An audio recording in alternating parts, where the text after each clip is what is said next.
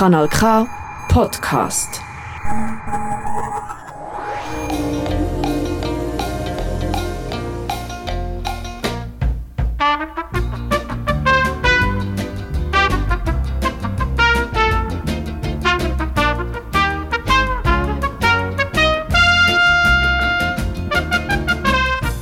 Da ist Radio Silbergrau mit einem neuen Programm, wo Seniorinnen und Senioren für Sie zusammengestellt haben. Sie hören unsere Sendung bei Radio Bern Rabe, im Aargau auf dem Kanal K, bei Radio Chico und natürlich rund um die Tour im Internet auf radiosilbergrau.ch. Am Mikrofon begleitet Sie heute Charlotte Heffeli. Und da erwartet Sie in der nächsten Stunde. 90 Jahre und kein bisschen weise. Also, ich würde sagen, ganz schön weise. Und soll ich von vorne anfangen oder von hinten? Für damals kommt es nicht drauf an, sie ist letztendlich auch gleich. Und dann nimmt es uns Wunder, wie Strassen zu ihrem Namen kommen. Wir machen einen Besuch bei der Beratungsstelle für Menschen, die keine Stelle haben und nicht zum ersten Mal beschäftigt uns die Frage, wie sinnvoll Weihnachtsbeleuchtungen in der heutigen Zeit sind. Aber ganz zuerst möchte ich Sie jetzt auf ein neues Angebot vom Generationenhaus in Bern hinweisen. Es ist Ihnen bestimmt auch schon mal passiert, dass Sie mit rechtlichen Problemen konfrontiert worden sind. Sie kommen zum Beispiel eine Rechnung über, wo viel zu hoch ist und überhaupt nicht stimmen kann. Oder es wird ihnen eine Garantieleistung verweigert, wo sie doch all das klein geschriebene Zeug genau durchgelesen haben. Im Generationenhaus kann man sich seit kurzem genau bei solchen Problemen ganz unkompliziert und sogar kostenlos von Expertinnen und Experten vom Konsumentenschutz beraten. Diese Leute kennen nämlich alle Fallstricke wo einer Konsumentin oder einem Konsument könnte zum Verhängnis werden. Man muss sich dort nicht anmelden, aber man kann online unter begh.ch Konsumentenberatung einen Termin reservieren. Jetzt aber zu unseren heutigen Beiträgen. Vom 90-jährigen Ernst Reinhardt ist nämlich letztes Jahr sein Drittbändli mit Aphorismen erschienen. Es trägt den Titel Woher, wohin? Beatrice Pfister trifft in Basel den Ernst Reinhardt und seine Partnerin Margrit Lanz. Natürlich interessiert sie es, wie viel solche Aphorismen er in seinem Leben schon formuliert hat. Herr Reinhardt, der verfasst Aphorismen. Wie viele Aphorismen hat er im Laufe von eurem Leben geschrieben? Ich habe es nie gezählt.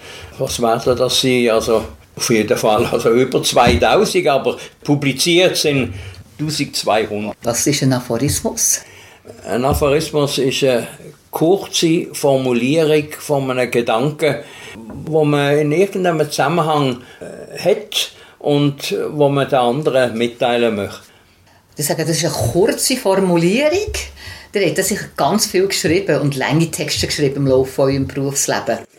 Im Grunde genommen keine lange, sondern äh, kurze. Ich habe einen Artikel geschrieben, aber kein Roman. Also äh, Kurzgeschichten äh, so ein bisschen probiert, aber äh, bin dann eigentlich beim Journalismus geblieben und habe Kolumnen Kritiker gemacht.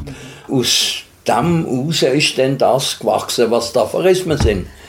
Eigentlich habt ihr ja nach eurer Pensionierung angefangen, Aphorismen zu schreiben? Äh, schon gegen das Ende von meiner Berufsarbeit, wenn ich Mittagspause gegangen bin, sind mir Sachen durch den Kopf gegangen und äh, das hat sich dann so ein bisschen angesammelt und ich habe so kleine Anfänge gemacht, aber richtig entwickelt hat es sich, als ich pensioniert war. Ich habe vielleicht noch eine andere Antwort gefunden von euch in einem Aphorismus. Der hat nämlich geschrieben, Pensionierung, die größte Herausforderung ist, nicht mehr herausgefordert zu werden. Da habe ich also nicht noch die Herausforderung zum Reden oder zum Schreiben, sondern überhaupt zum Machen verstanden. Da passt vielleicht auch gerade der Aphorismus dazu. Im Ruhestand muss man nicht mehr tun, was sich rentiert, sondern kann tun, was sich lohnt. Ja, Berufsarbeit ist natürlich immer ziemlich stark mit dem Erwerb verbunden und äh, tut einen gewissen Zwang ausüben. Und von dem ist man dann befreit, wenn man pensioniert ist. Es muss nicht in Geld äh, führen kommen, was die Arbeit äh, eben bedeutet hat, sondern sie, sie muss kaltvoll sein, aber in einem immateriellen Sinn. Wie muss ich mir die konkrete Arbeit von euch als Aphoristiker vorstellen? Es ist ja so, dass einem irgendwie bei etwas, was man sowieso machen muss oder lesen muss oder schreiben muss, Gedanken für einen Aphorismus in den Kopf kommt und das treibt man dann so mit sich um, bei, bei allem, was man halt so macht. Wenn es etwas ist, wo der Geist nicht gerade beansprucht wird, kann man das wiederholen und kommt dann langsam zur Formulierung, wo das braucht. Ich äh, schreibe auf jeden Fall äh, einmal eine wenn eine gewisse Formulierung besteht, der auf, damit ich sie nicht vergesse. Aber ich gehe dann nachher, wenn es fürs Manuskript ist, zum Druck, nochmal dahinter und prüfe das, ob das wirklich auch Bestand hat und wenn ja, nachher ist es definitiv. Schreiben dort die Gedanken in Laptop? Nein, das mache ich handschriftlich. Und so geben ihr es dann auch im Verlag ein? Nein, nein, nein. Nachher lasse ich es natürlich schreiben. Da hat sehr viel Margrit geschrieben. Margrit, Margrit Lanz ist eure Lebenspartnerin? Ja, ja. Und hat er noch eine andere Rolle, Frau Lanz? Ja, ich habe natürlich, seit dass ich ihn kenne, vorwiegend alles im Computer erfasst. Aber äh, auch manchmal, ich lese das ja auch, wenn ich finde, oh, der Gedanke, der ist irgendwie schräg, sage ich jetzt mal, oder ich kann es nicht nachvollziehen, mache ihn darauf aufmerksam. Und manchmal ändert er dann etwas, manchmal schon nicht. Aber es gibt auch einen Dialog über einzelne von diesen Aphorismen. Und jetzt gerade bei diesem Büchlein da, da habe ich das Bild entdeckt. Da haben wir ganz lang gesucht nach einem passenden Bild. Da hat eine grosse Auswahl gehabt. Und es, wir sind einfach mit nichts zufrieden gewesen. Und dann habe ich gedacht, das wäre es doch noch. Letztes Jahr habt ihr ja euer drittes Bändchen rausgegeben mit dem Titel «Woher, wohin? Aphorismen zu Lebensfragen». In diesem Bändchen geht es um ganz viele Themen wie Glück und Erfolg, Jugend und Alter, Politik und Recht, Gott und die Welt. Aber am Anfang hat er die Liebe und Partnerschaft gestellt. Warum das? Ich finde es einfach das Wichtigste. Äh, wenn das vorhanden ist und stimmt, dann äh, hat es eine positive Auswirkung auf alles, was man macht. Und wie kann man alles, was man macht, äh, formulieren in einem Wort. Also das Wort hat mir als das umfassendste geeignet. Welches Wort ist es? Liebe. Ich möchte euch noch gerne zwei Aphorismen kommentieren. Der erste ist Demokratie, das Volk lässt herrschen. In der Schweiz können wir das am besten erklären. Da, da gibt es Abstimmungen über Vorlagen, wo also je nachdem, wie da die Stimmlage ist, entschieden äh, ist, jetzt wird das gemacht oder es wird nicht gemacht. Aber das gilt dann, was das Volk an der Urne beschlossen hat. Ah, in dem Sinn meint ihr Herrschen. Ja.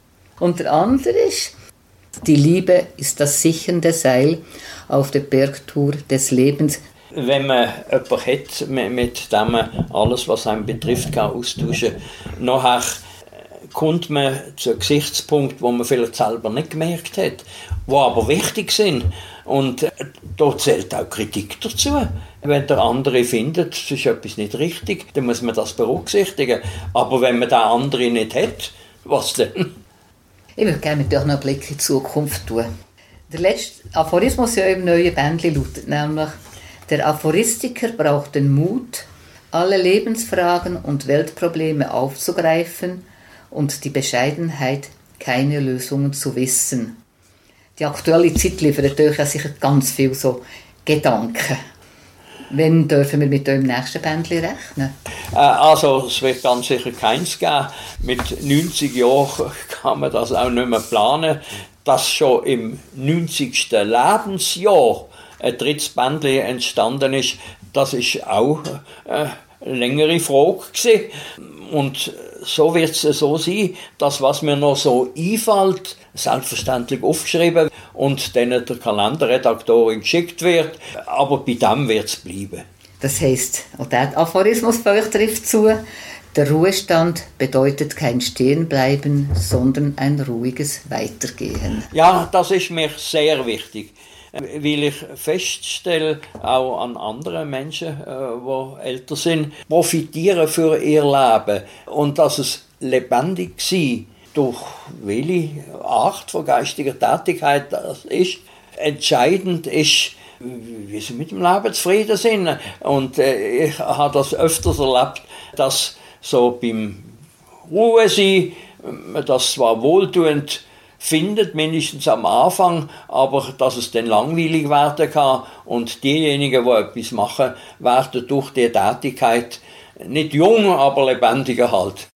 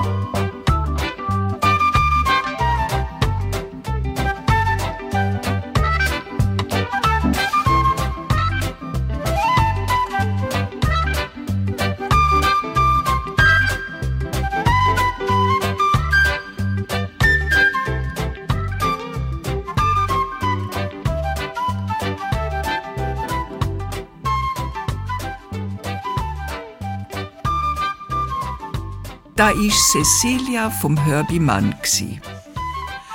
Übrigens, der Zettelkalender, wo der Ernst Reinhardt erwähnt hat, der kommt man in allen Papeterien, in Warenhäusern und in den meisten Buchhandlungen über. Informationen zum Ernst Reinhardt und seine Büchli findet sie im Internet unter reinhardt.ch. Kanal K. Kanal K. Richtig gutes Radio.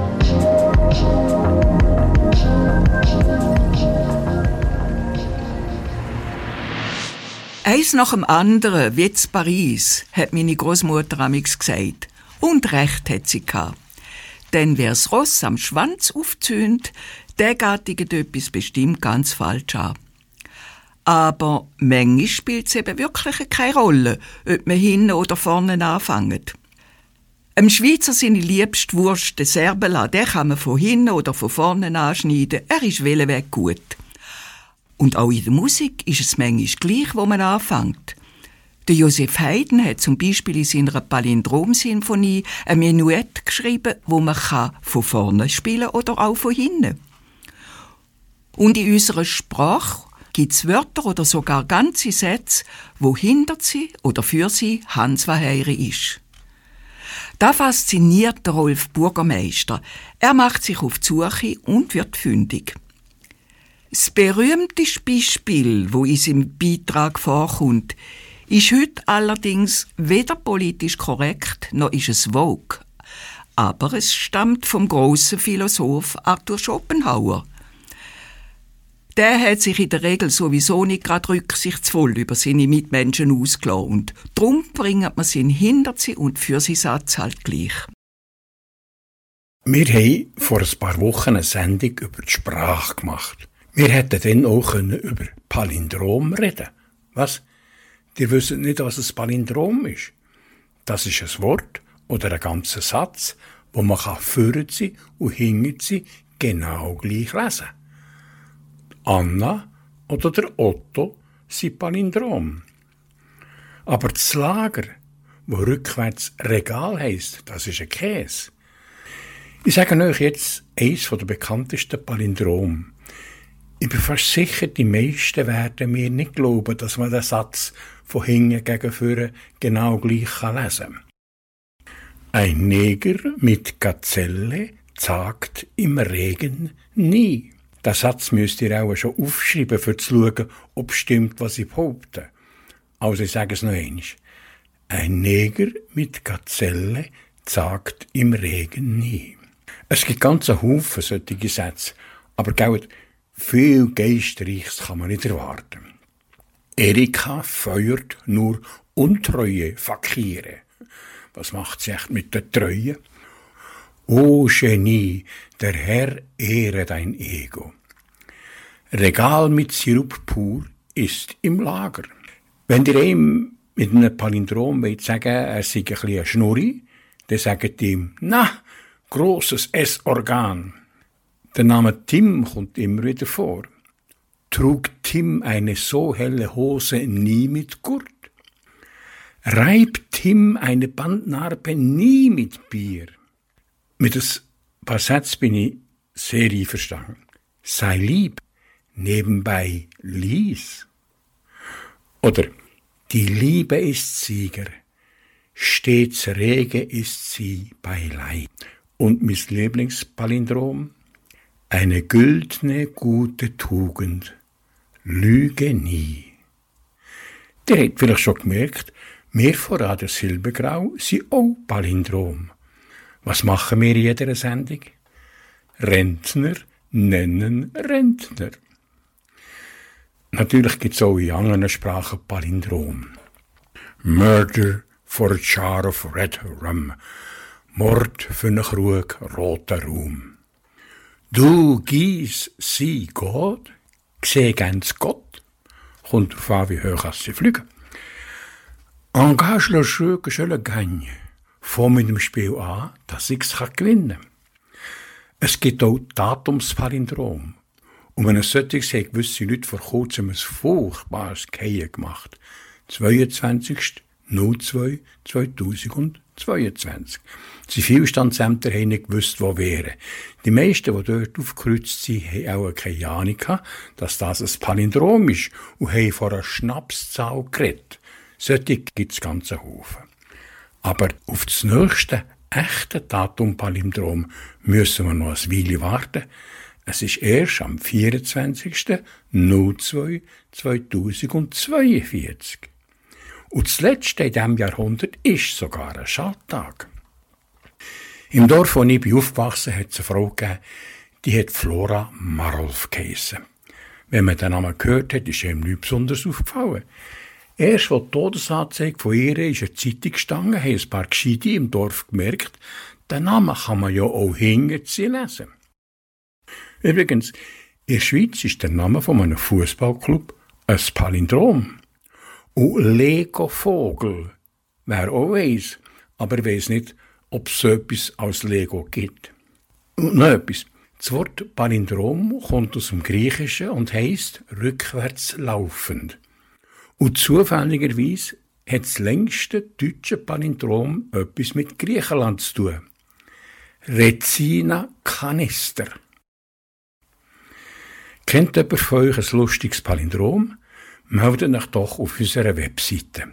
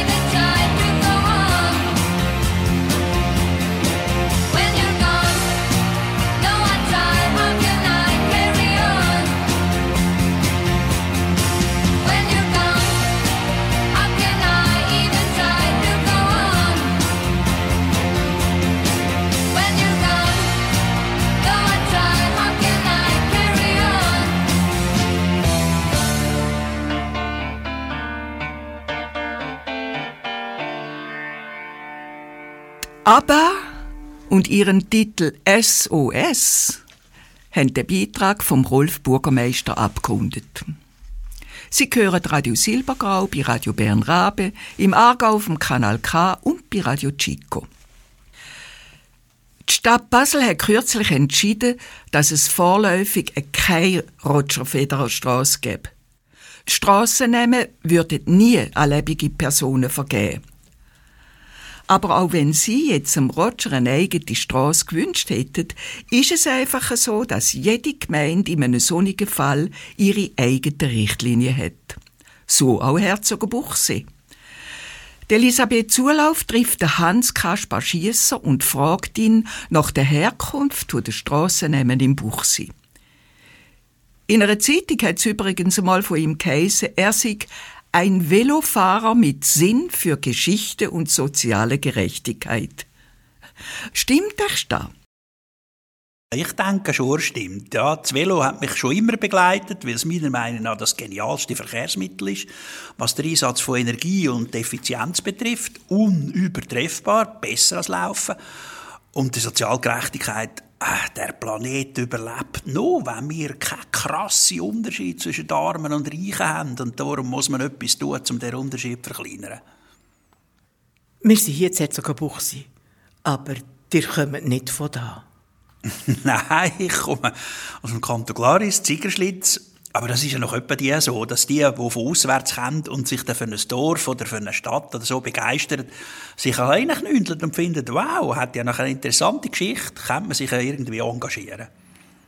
In die interessante Geschichte gehen wir jetzt, und zwar in die Geschichte der Strassennamen. Was war eigentlich, bevor es Strassennamen gegeben? Es hat Flurnamen gegeben. Es hat irgendwo eben Hoschet geheissen oder es hat Bleiche geheissen. Und irgendwann einmal hat man ja dann einfach gesagt, der Heiri aus der Hoschet oder der Kasper aus der Bleiche oder die Beti aus dem Winkel. Das hat gelangt, um zu identifizieren. Ein Pöstler, sofern es nicht gegeben hat, hat gewusst, wo er etwas einwirft. Und später hat man dann mehr aus versicherungstechnischen Gründen angefangen, Häuser mit Nummern versehen. Darum gibt es heute Dörfer, wo man an Häuser herkommt, an alte, wo zum Beispiel eine neue Strassennummer dran ist, ein 56, und eine ganz alte Versicherungsnummer, ein 495. Das hat irgendwann dann aber mal, wenn die Dörfer grösser geworden sind oder die Kleinstädte, auch nicht mehr gelangt. Und da hat man sich entschieden, man dürfe offiziell Strassen bezeichnen. Weiss man da von Herzogenbuchsee, wenn das, das ist eingeführt wurde? Ja, das Buchsee weiss man das zufällig relativ genau. Es sind exakt 100 Jahre her. Im Jahr 1922 hat jemand ein Gemeinderat vorgeschlagen, man soll jetzt offiziell nicht nur die Strassennamen schaffen, sondern man soll auch noch E-Mail-Schilder anschaffen und sie aufhängen. Und da hat der Gemeinderat gefunden, jetzt tun wir nicht nur Flurnamen äh, einrichten, sondern wir tun gerade Strassen bezeichnen. Und äh, man hat ja die Strasse manchmal müssen teilen. Wir haben klassisch eine, wo im unteren Teil Bernstrasse und im oberen Teil Zürichstrasse heisst teilt durch einen Sonnenplatz. Also hat man da Straßen benannt und dann hat man Nummern gebraucht und man hat sie auch anschreiben. Und der Gemeinderat hat gleichzeitig auch noch vorgeschlagen, man soll dann E-Mail-Schilder machen und aufhängen. Bernstrasse, Zürichstrasse. Es gibt hier auch eine Törigenstrasse. Das sind Strassen, die an einen Ort herführen. Es gibt aber in Herzogenbuchsee auch eine Wiesensteinstrasse oder eine Jurastrasse. Diese Strassen würden im Prinzip einfach Blickrichtung anzeigen. Also wenn man die Jurastrasse entlang schaut und die Wiesensteinstrasse, dann sieht man in Wiesenstein die Jura über. Wiesenstein ist ja Teil vom Jura. Weil wir nicht einen direkten Blick zum Beispiel auf Eiger, Mönch und Jungfrau haben, haben wir eben keine klassischen Bergnamen bei uns. Ihr habt dafür einen Kalberweidli-Weg. Da kann man sich gut vorstellen, was das bedeutet hat. Da hat einer halt seine Kälberweide gehabt, auf dem Kälberweidli-Weg. Und in der bleiken Matte sind früher Tücher, wo man ja immer ein bisschen zu wenig schön weiss hat, bleicht worden und in der Sonne ausgelegt, bis sie dann wirklich mehr oder weniger schneeweiß sind. In diesen Flurnamen hat es einen Haufen, wo man sich sofort vorstellen was es war früher. Andere erschliessen sich uns heute nicht mehr, weil sie halt Wörter haben, die wir nicht mehr kennen. Nach diesen Strassen, die nach Flurnamen benannt wurden, gibt es auch noch eine Bahnhofstrasse, es gibt einen Spitalweg oder eine Schulstrasse. Wo die Infrastrukturen geschaffen worden sind, hat sich natürlich anerboten, die Strassen, wo ja unter anderem weg diesen Infrastrukturen entstanden sind, danach zu benennen. Und nachher kommen die fantasielosen Namen wie Ahorn oder Birken oder Tauben oder Nelken. Warum denn das plötzlich? ja, in der Hochkonjunktur, wo in den 50er Jahren angefangen hat, in den 60er Jahren voll da war, bis so in den 90er Jahren sind ein Haufen neue Quartiere entstanden. In dieser Boomphase hat man einfach einen Haufen Namen gebraucht. Und ja, man hat sich wahrscheinlich überlegt, ja, sollen wir jetzt da noch tiefe Geschichte hineingehen und schauen, ob das noch alte zusätzliche Flurnamen hat.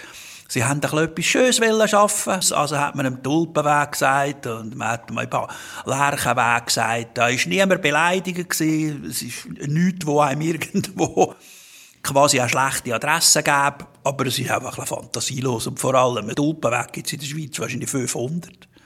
Wir haben vor gut zehn Jahren mit Oberöns fusioniert. Da hat man plötzlich das Problem, dass es zwei Tulpenwege gibt oder zwei Ahornwege. Und dann muss man irgendeine von diesen Gemeindeteilen vergewaltigen und sagen, wir müssen euch jetzt eine neue Adresse geben. Man hat damals eigentlich in einem guten politischen Kompromiss zu Buchsi gesagt, etwa die Hälfte muss Oberöns zu Opfer bringen und seine Namen ändern, etwa die Hälfte die Buchsi zu Opfer bringen.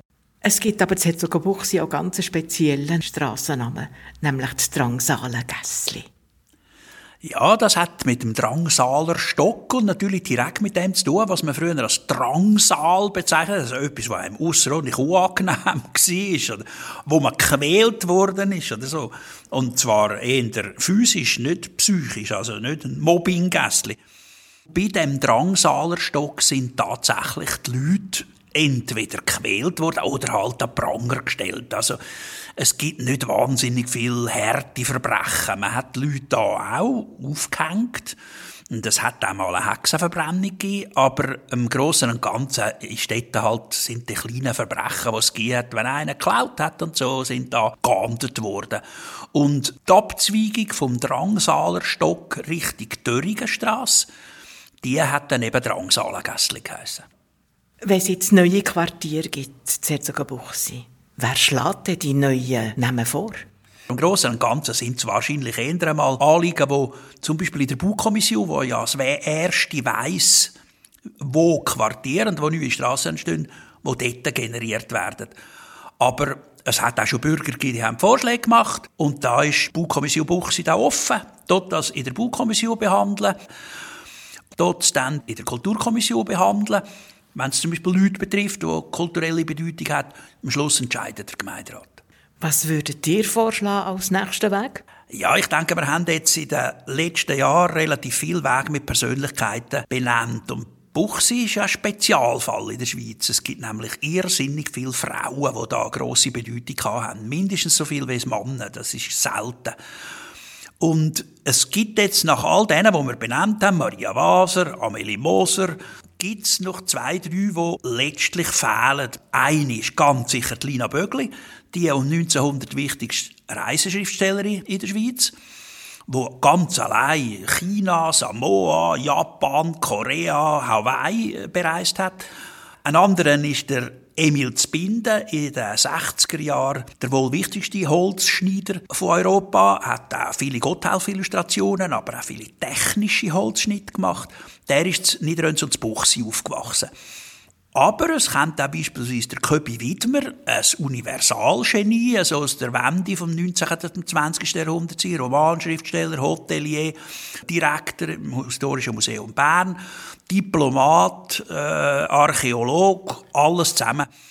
Aber ich denke zum Beispiel auch die wichtigste Langstreckenläuferin der Schweiz je, Franziska Rocha Moser, der den New York Marathon gewonnen hat, den müssen wir auch irgendwo berücksichtigen. Und so gibt es eine ganze Reihe von, von Leuten, die da noch in Frage kommen. Also wir haben sicher noch halbes Dutzend, wo, wo es wert wäre, wenn man einen Strassen-, Wegenplatz nach ihnen benennen würde. Oh je, da hat die zuständige Kommission eine riesige Auswahl. Da gibt lange Sitzungen. Sie haben den Beitrag von Elisabeth Zulauf gehört.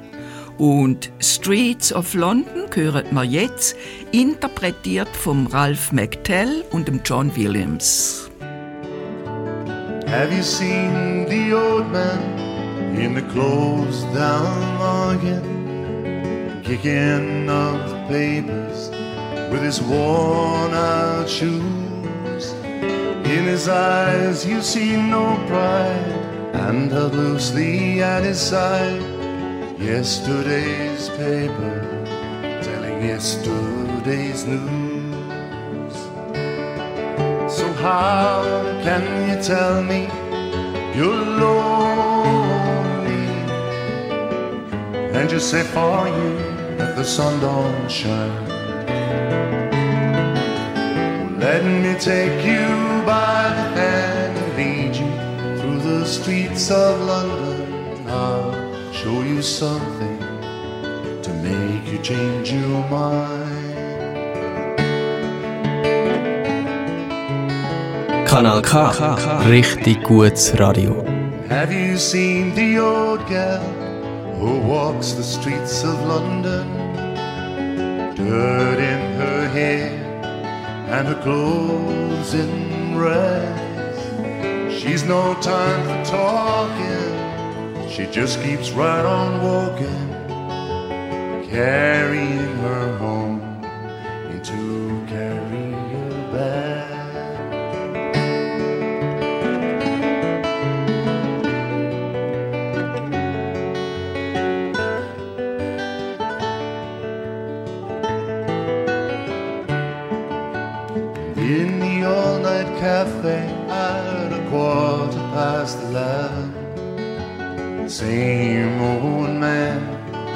sitting there on his own looking at the world over the rim of his teacup. Each tea lasts an hour, and he wanders home alone. So how can you tell me you're lonely and say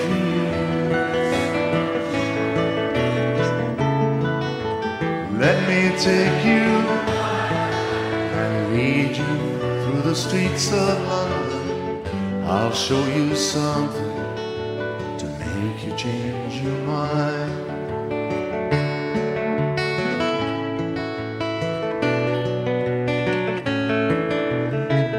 Have you seen the old man outside the seaman's mission? Memory fading with the metal that he wears. And in our winter city, the rain cries a little pity for one more forgotten hero and a world that doesn't care. So how can you tell you're lonely? And you say for you that the sun don't shine. Let me take you by the hand and lead you through the streets of London. I'll show you something to make you change your mind. Wenn Sie fahrige Zeit haben und die mit etwas Sinnvollerem als Gamen wollen ausfüllen gäbe es da die verschiedensten Möglichkeiten. Sie könnten einer Frau aus Ghana einen amtlichen Brief, den sie nicht richtig versteht, erklären und für sie eine Antwort aufsetzen. Auch Schweizer, wo sich wegen ihrer Legasthenie schämen, wären froh, wenn ihnen jemand würde beim Schreiben von einem Bewerbungsbrief helfen Wenn Sie so eine Hilfsleistung würde interessieren, wären Sie bei der Beratungsstelle Trio an der richtigen Adresse. Die Lisa Sprecher übernimmt als Freiwillige immer wieder solche Aufgaben beim Trio und sie unterhalten sich mit ihrer Kollegin dort, der Geschäftsleiterin Simon Greminger, über die vielseitige Arbeit von dieser Beratungsstelle. Das Trio ist eine Beratungsstelle für Menschen, die eine Stelle suchen. Wir haben eine Bewerbungswerkstatt, wo wir konkret Bewerbungsunterstützung machen, Bewerbungsbriefe schreiben, Lebensläufe erstellen. Wir bieten aber auch Beratungen an, die im Zusammenhang stehen mit allem rund um die Erwerbslosigkeit und Stellensuche. Also, ob es da um Bewerbungsstrategien geht oder um behördliche Fragen, um Fragen zur Arbeitslosenversicherung zum Beispiel. Das ist sehr, sehr vielseitig. Was genau ist deine Aufgabe da? Du bist ja Chefin. Ja, genau. Ähm, ich bin Geschäftsleiterin vom Trio, jetzt äh, seit fünf Jahren schon. Meine Aufgabe ist, glaube einfach so ein bisschen die Fäden zusammenzuhalten, zu koordinieren, ein bisschen überall zu wissen, was es was geht. Und natürlich auch das Angebot weiterzuentwickeln und äh, in Zusammenarbeit mit dem Vorstand vom Trio die Finanzierung sicherzustellen. Was gefällt dir an dieser Arbeit im Trio besonders gut? Da weiß ich fast nicht, wo anfangen. Ich glaube, mir gefällt wahnsinnig gut, dass es sehr, sehr vielseitig ist. Obwohl meine Arbeit mehrheitlich im Büro ist, sehr viel mit Menschen zu tun haben und, und Menschen kann helfen, kann unterstützen auf ihrem Weg. Und welches ist am herausforderndsten? Für mich, wo kein Matchgenie ist, sondern Sozialarbeiterin von Haus aus, ist die ganze Geschichte rund um die Finanzen sehr herausfordernd, aber da werde ich sehr gut unterstützt, sowohl von unserer Buchhalterin als auch vom Vorstand. Wer zahlt denn eigentlich? Das Trio ist ausschließlich durch die Landeskirchen finanziert. Wir bekommen einen grossen Beitrag von der evangelisch reformierten Gesamtkirchgemeinde Bern und auch einen wesentlichen Beitrag von der römisch-katholischen Kirchenregion Bern und jetzt in den letzten Jahren noch etwas von der Burgergemeinde zusätzlich. Sind ihr denen denn irgendwie auch verpflichtet? Wir sind ihnen nicht verpflichtet im Sinne von, dass es Zugangsbeschränkungen gibt. Also ins Trio darf jeder Mensch kommen, egal welcher Konfession die Person angehört. Wir sind ihnen verpflichtet im Sinne von, dass wir Rechenschaft ablegen müssen, selbstverständlich. Und auch, dass wir quasi als Aushängeschild fungieren von ihnen. Also auch ein eine Visitenkarte sein für die vielen wichtigen sozialen Projekte, die die Kirchen machen.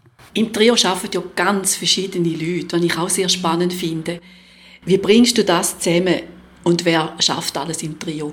Ja, das stimmt. Das ist ähm, immer relativ kompliziert, das jemand Außenstehendem zu erklären. Im Trio arbeitet einerseits das sogenannte Leitungsteam. Das sind die Personen, die fest angestellt sind. Das sind mit mir zusammen sechs Personen. Sozialarbeitende, aber auch Leute aus verschiedensten beruflichen Branchen. Nachher haben wir etwa 20 freiwillige Mitarbeitende, so wie du eine bist, die sich freiwillig im Trio engagieren und den Menschen, die zu uns kommen, helfen beim Bewerbungen schreiben und Lebensläufe machen. Dazu kommen noch 10 bis 15 Leute, die selber am Stellensuchen sind und im Rahmen eines Arbeitsintegrationsprogramms bei uns arbeiten und die wir vom Leitungsteam auch begleiten in ihrem Stellensucheprozess. Was heißt das genau, dass es begleitet? Das heisst, dass jemand, der als sogenannte Programmteilnehmende Person bei uns arbeitet, eine Bezugsperson hat, jemand vom Leitungsteam, der für sie zuständig ist, Ansprechperson ist, wo regelmäßige Gespräche stattfinden, wo man auch mit den zuweisenden Institutionen, sei das Sozialdienst, sei das zum Beispiel das Kompetenzzentrum Arbeit von der Stadt Bern, regelmäßige Gespräche hat und zusammen Ziele vereinbart und wir nachher mit ihnen zusammen an diesen Zielen arbeiten. Ziemlich anspruchsvoll, stelle ich mir das vor. Weil ich kenne so ein paar von diesen Leuten. Das ist nicht so einfach. Ja, das ist sehr anspruchsvoll. Ähm, also es ist auch immer unterschiedlich. Die Menschen stehen an sehr, sehr unterschiedlichen Orten in ihrem Leben. Wir haben Leute, die sind für ein paar Monate bei uns, sind auf dem Weg in den ersten Arbeitsmarkt und haben nach drei Monaten wieder eine Stelle. Wir haben andere Leute, die sind, ich glaube, jemand ist seit fünf Jahren im Trio oder sogar ein bisschen länger, wo es nachher nicht mehr darum geht, dass es zurückgeht in den ersten Arbeitsmarkt, sondern wo es wirklich darum geht, eine Tagesstruktur zu geben und eine sinnvolle Aufgabe. Du hast etwas angetönt, wer sie einweist. Tun sie sich selber anmelden oder über eine Stelle und welche Stellen machen das? Genau, bei den Programmteilnehmenden ist es so, dass sie zugewiesen werden, dass sie Sozialdienste, dass sie aber vor allem auch Fachstellen für Arbeitsintegration, die mit dem Kanton zusammenarbeiten. Also eben das Kompetenzzentrum Arbeit oder die Farb AG oder Diakonis Berner Stellennetz. Ich selber staune manchmal, wie sich die weiterentwickelt. Hast du später auch noch Infos, wie es ihnen nachher geht? Das ist sehr unterschiedlich. Von denen hören wir nichts mehr, die beenden ihr Programm und gehen ihren Weg weiter.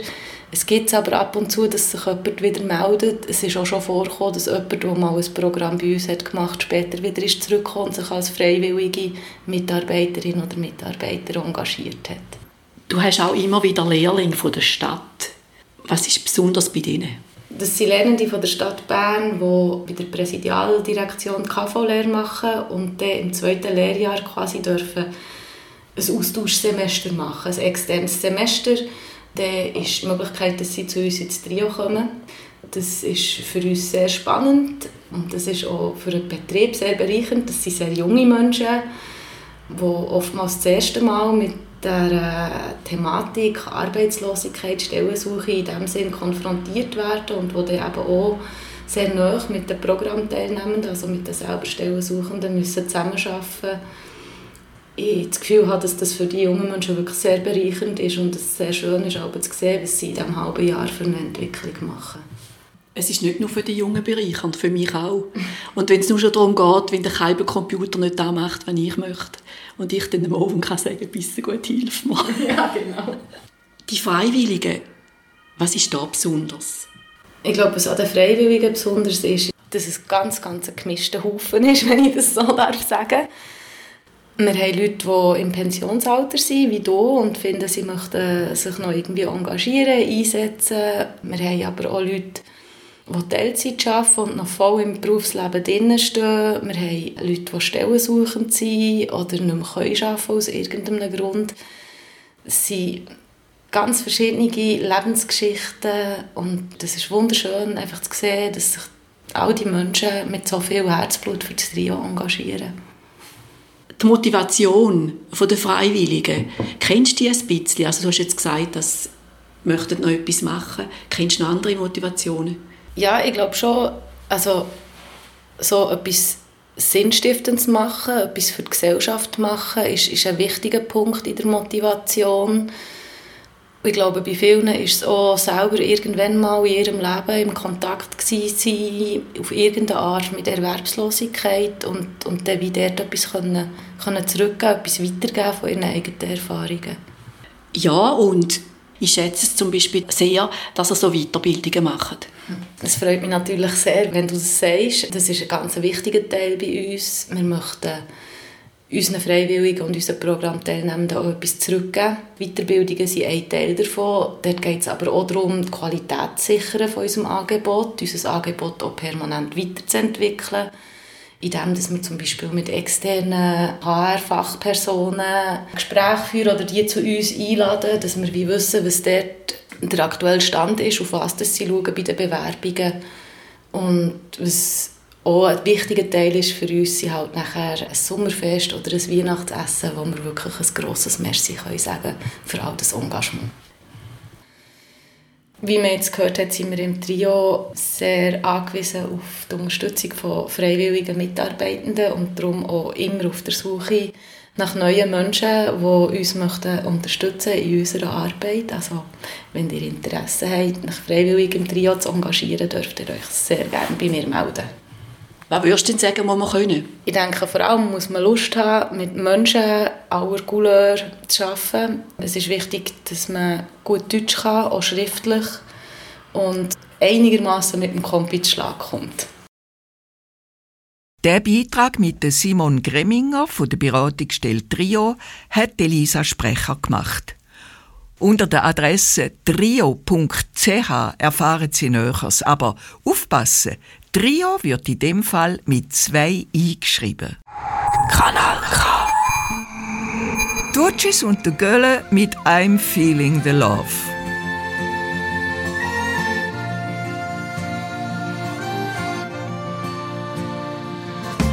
Walking down the busy road, is it just me or do they seem bored, in their own world? Not saying a. So I reached out my hand to push the heavy door, and as soon as my feet they hit the floor, I knew I needed more, more than I did before. Soon enough, our quiet hums will turn into full songs. And everybody will gather around. It won't take long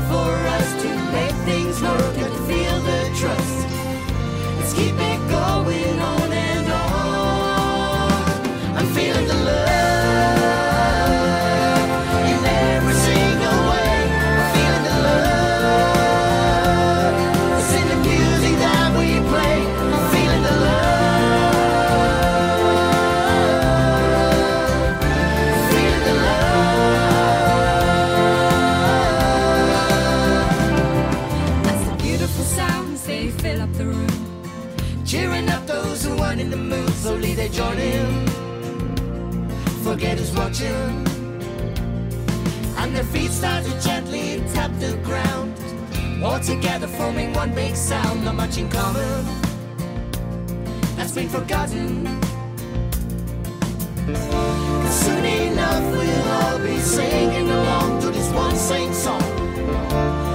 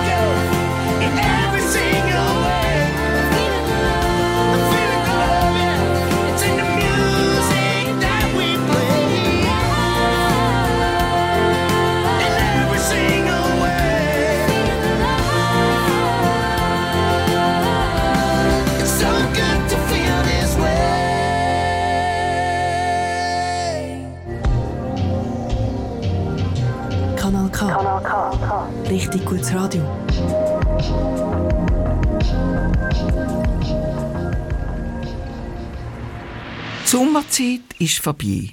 Das Jahr ist alles ein bisschen anders wie sonst. Energiesparen ist angesagt. Die Energie ist knapp geworden und damit wir gegen Ende Winter nicht im Dunkeln sitzen, müssen wir jetzt schon Strom sparen.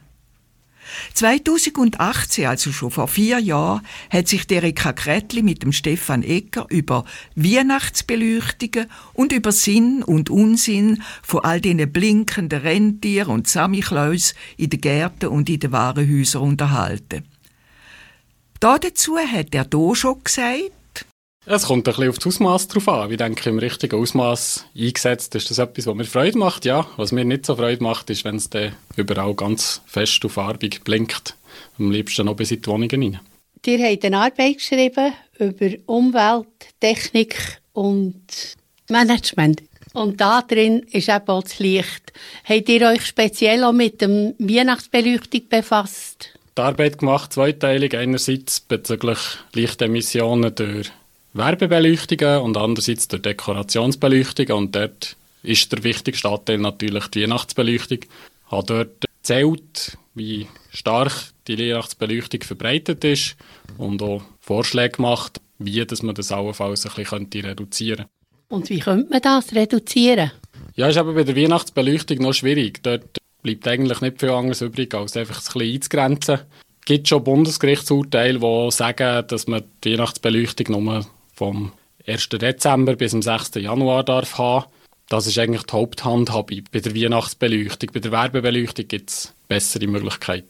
Ich habe auch in einem Urteil gelesen, dass es gut wäre, wenn man es würde, ähm, am Abend um 10 Uhr abstellen Ja, das ist so die Standardpraxis für die Lichtverschmutzung, dass man sagt, dass man alles nicht notwendige Licht so zwischen Abend 10 Uhr und dem Morgen 6, 7 Uhr oder was auch immer ausschaltet. Das ist sicher etwas, was für die Weihnachtsbeleuchtung eine gute Sache ist, weil Morgen um 2 Uhr schauen wahrscheinlich nicht viele Leute die beleuchteten Rentierli an. Stichwort Rentier. Sind das jetzt so Dekorationssachen, die speziell viel Licht brauchen? Nicht unbedingt, aber es ist so, dass in den letzten Jahren, dass die LED-Technologie aufgekommen ist und extrem billig geworden ist, viel mehr Möglichkeiten entstanden sind, wie man eine Beleuchtung machen kann. Und wegen dem so einfacher geworden ist, für viele Leute eine grosse, umfangreiche Beleuchtung zu haben. Ob das letztlich jetzt der Rentier oder Tannenbäume oder Samichlaus sind, ist eigentlich nicht so entscheidend. Habe gelesen, dass zum Beispiel in Hamburg die Weihnachtsbeleuchtung allein 197 Millionen kostet. Mit dem Geld, 197 Millionen, könnte man 220.000 Haushaltungen ein Jahr lang speisen. Könntet ihr euch vorstellen, dass in der Schweiz ähnliche Ausmaß annimmt? Ich kann nicht genau abschätzen, wie es im Vergleich zu Hamburg ist, aber es ist natürlich schon so, dass es ein grosser Stromfresser ist, nach wie vor, auch wenn die Technologie immer besser wird. Und das Grundproblem ist halt einfach, dass der Strom zu billig ist und es den Leuten zu wenig fest im Portemonnaie wehtut, wenn die Beleuchtung auch die ganze Nacht oder das ganze Jahr brennt. Grundsätzlich, ich glaube, wenn jemand Freude hat an dieser Beleuchtung, die in der Weihnachtszeit herrscht, dann ist das eine gute Sache und dann kann man mit einer ganz einfachen Massnahme wie einer Zeitschaltuhr die Beleuchtung am Abend 10 Uhr abschalten und dann denke ich, hat man da einen guten Kompromiss gefunden zwischen Freude und Umweltverständnis. Es geht einerseits um einen Energieverbrauch und es geht andererseits auch um die anderen Effekte, die beleidigt sind, die eine übermäßige Lichtemission hat. Es hat Einfluss auf Insekten, es hat Einfluss auf den Vogelzug, es hat Einfluss auf den Tag-Nacht-Rhythmus der Menschen und letztlich muss man allem dem irgendein Gleichgewicht finden und da einen Ausgleich schaffen. Es hat also schon vor vier Jahren Stimmen gegeben, die zur Mäßigung aufgerufen haben. Es ist doch eineweg viel schöner, wenn man im Dunkeln den richtigen Sternenhimmel bestaunen kann. Die Rika Kretli und Stefan Ecker haben sich über Sinn und Unsinn von Weihnachtsbeleuchtungen unterhalten. Kanal K. Richtig gutes Radio.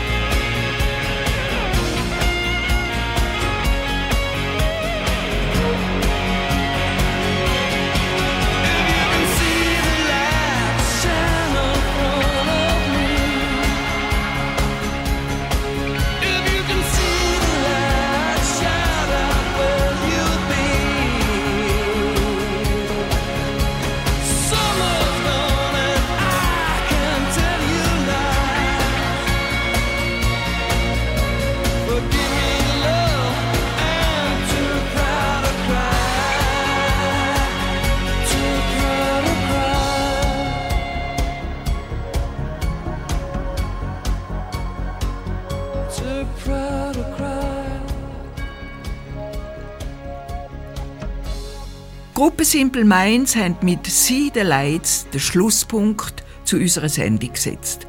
Verantwortlich dafür sind heute Margarita Beiner und Susanna Ries. gewesen.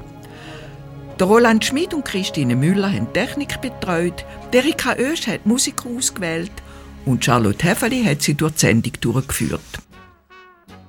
Auf Radio Bern Rabe hören Sie vier Wochen eine neue Sendung von uns auf dem Kanal K im Aargau, immer am ersten Sonntag im Monat, zu Abend am 6. Uhr, und bei Radio Chico jeden Monat am dritten Sonntag. Und Sie können unsere Sendung natürlich auch rund um die Uhr im Internet auf radiosilbergrau.ch hören. Und wir freuen uns, wenn Sie wieder dabei sind, wenn es nächstes Mal heisst, da ist Radio Silbergrau.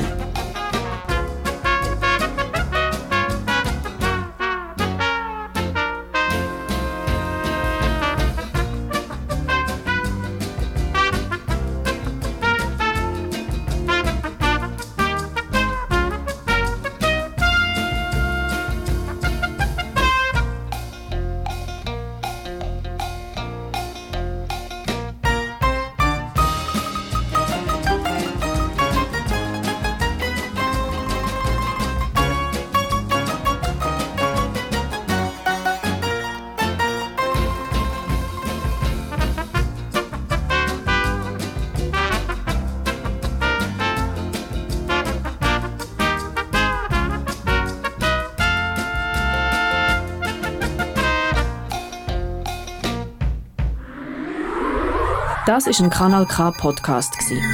Jederzeit zum Nachhören auf kanalk.ch oder auf deinem Podcast App.